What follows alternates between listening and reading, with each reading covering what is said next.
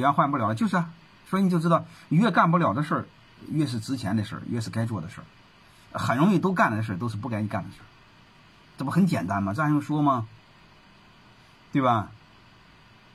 粮仓着火的事儿，你突然明白了。对呀，你很多事你明白不就这样？吹牛吹大了不好不好盖不住了怎么办呢？着火嘛，很多事儿都是这样的。但是这个事不一定，但是你知道背后一个逻辑就好了。要不然怎么是老着火呢？我们都是韭菜。如果你认为是韭菜，你已经开始不是韭菜了。关键太多的人他还不认为他是韭菜，他认为他是主人，这事就难办。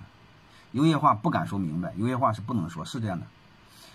不明白，但是被享受圈养的快乐。我马上给你们讲圈养，好吧？你你们没有概念，我借借着这个就卷讲一下哈。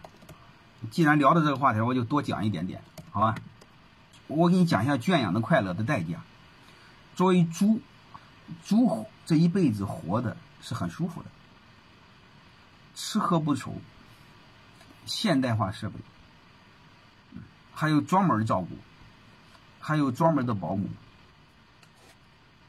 而且还有一个强大的家园，而且任何人还不能被欺负，这就是猪。猪这一辈子非常幸福。但我想问你一句话：猪这一辈子的幸福是用用什么代价换来的？啊，对，还有无痛苦的去世。猪这辈子所有的幸福是用什么代价换来的？能听明白这意思吗？正常的猪可以活十五年、二十年，它只能活三个月、四个月。它用百分之八十的生命。和即便活着的时候，除了除了能活着那点权利之外，所有的全部被失去换来的。所以各位，你一定要明白。今天好像生气了，没有生气，没有生气，不能说太多了。对对对，你们明白就行。所以你们知道我们这辈子该要什么了吗？所以你们现在大概能听明白了吗？所以你把我刚才那句明白，你该明白的都明白了。所以我想说，当你享有很多东西的时候，各位，如果你享有的东西不是靠你争取来的，或者靠你爹争取来的，各位能听明白什么意思了吗？你这个享有必须放弃一定的代价，不可能的。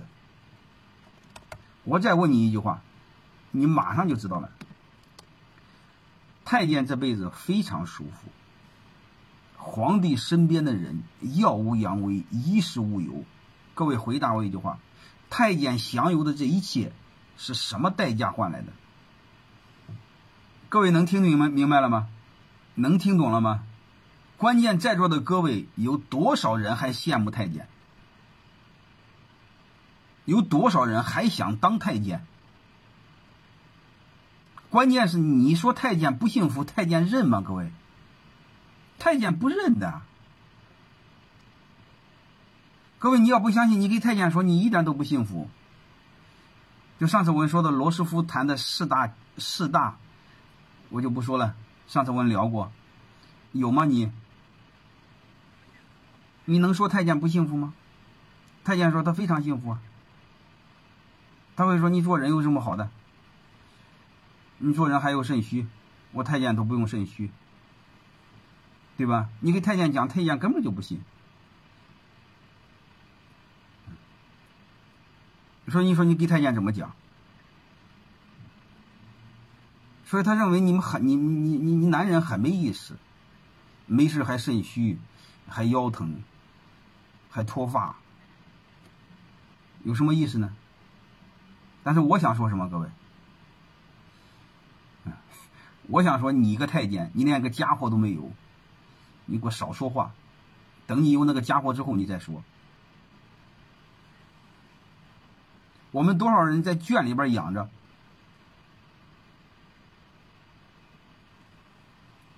你什么时候你你你啥都不知道，你说什么？然后呃，我我然后再给你们聊一个。我说了猪，我说了太监，我下面说一个奴隶。啊，这个奴隶你应该知道，我们奴隶社会那个奴隶，好吧？奴隶社会那个奴隶，那个奴隶，或者是你看米国的那个南方，就是林肯解放解放那个奴隶那个奴隶，他失去了什么，得到了什么？能听明白了吗？嗯，他失去了什么？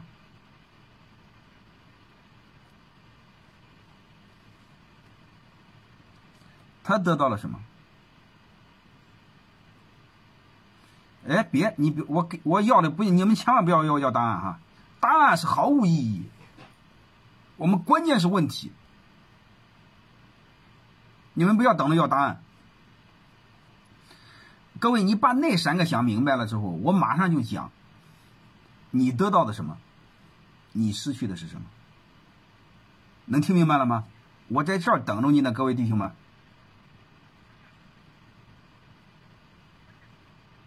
你得到了什么？这个是我们要考虑的。我就讲一个事儿，好吧？你们至于反三反五，那是你们自己的事儿。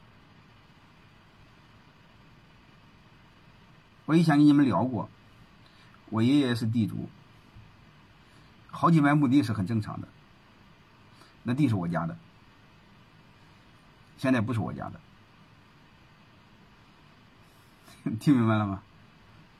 嗯，我以前我爷爷的房子是我家的，我爷爷的爹也有，我就是我祖宗好几代都有，没了，房子没了，嗯，现在有，你们有也是七十年，你失去了什么？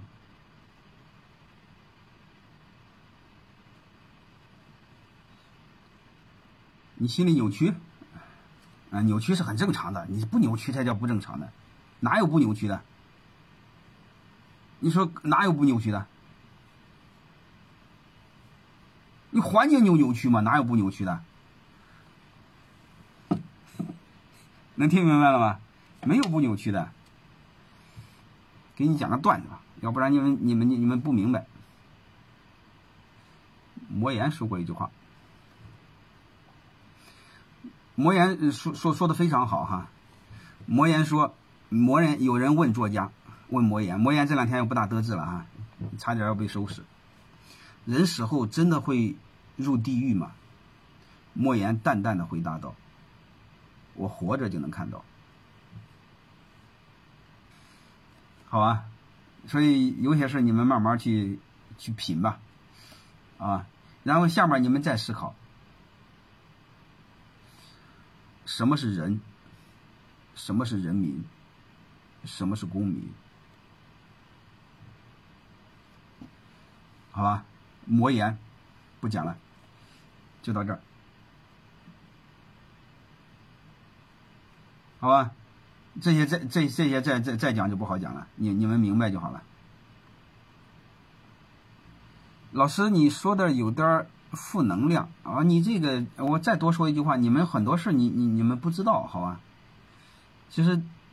第一个，你把正负一定要看清楚。你理解的什么是正？什么叫负？你要把你要把搞明白，好吧？你们一定要明白是什么是是正是负，并不是拍马屁就是正能量，并不是说岁月静好就是正能量。自古有一句话叫“爱之深，恨之切”。我告诉你，我比你热爱这片土地。我再告诉你一句话，就是因为热爱片这片土地，我才敢说呢。我不说是没有风险，说是有风险的。念一段话，我就我就结束。魔言说的不是我说的啊。如果一个区域啊，那俩字省的太敏感了，能够提供人们足够的保障，如教育、医疗、养老。那么人们就不会把钱放第一位，而不顾一切的追求，随之而来的也就没有那么多尔虞我诈、亲情，也不会有那么多的绑架，爱就会显得更加自然，幸福指数就会高很多。魔言说的，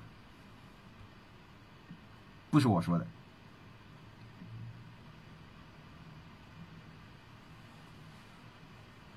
好吧，大概就这个我就聊到这儿。刚才那个同学老问我，为什么奴才有了权利之后会更奴才？